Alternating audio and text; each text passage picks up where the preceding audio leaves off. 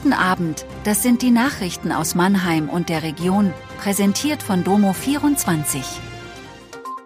Zweites Gutachten nach abgestelltem Sauerstoffgerät nötig. Weitere Lockerungen der Corona-Schutzvorgaben. Stellenabbau trifft auch Mannheim.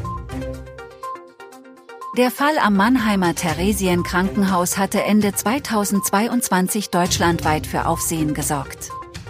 Eine 72 Jahre alte Patientin soll zweimal das Sauerstoffgerät ihrer 79-jährigen Zimmernachbarin abgestellt haben. Offenbar, weil sie sich durch die Geräusche des Apparats gestört fühlte. Die 79-jährige musste wiederbelebt werden. Wenige Wochen später starb sie.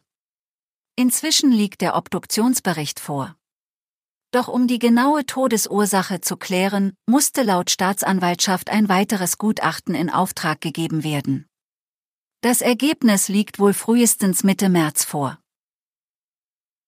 Weitere bundesweite Corona-Schutzvorgaben sollen nach Plänen von Bund und Ländern vorzeitig zum 1. März auslaufen.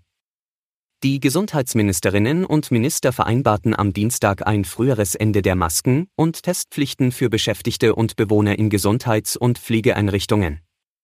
Für Besuche in Arztpraxen, Kliniken und Pflegeheimen soll aber auch noch weiterhin eine Maskenpflicht gelten.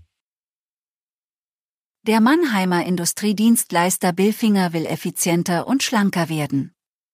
Bis Ende 2023 sollen 750 Stellen abgebaut werden, vor allem in der Verwaltung. Der Jobabbau dürfte besonders die Konzernzentrale in Mannheim treffen, bei der rund 230 Menschen arbeiten. Details wurden am Dienstag mit Verweis auf die Verhandlungen mit den Arbeitnehmervertretern nicht genannt.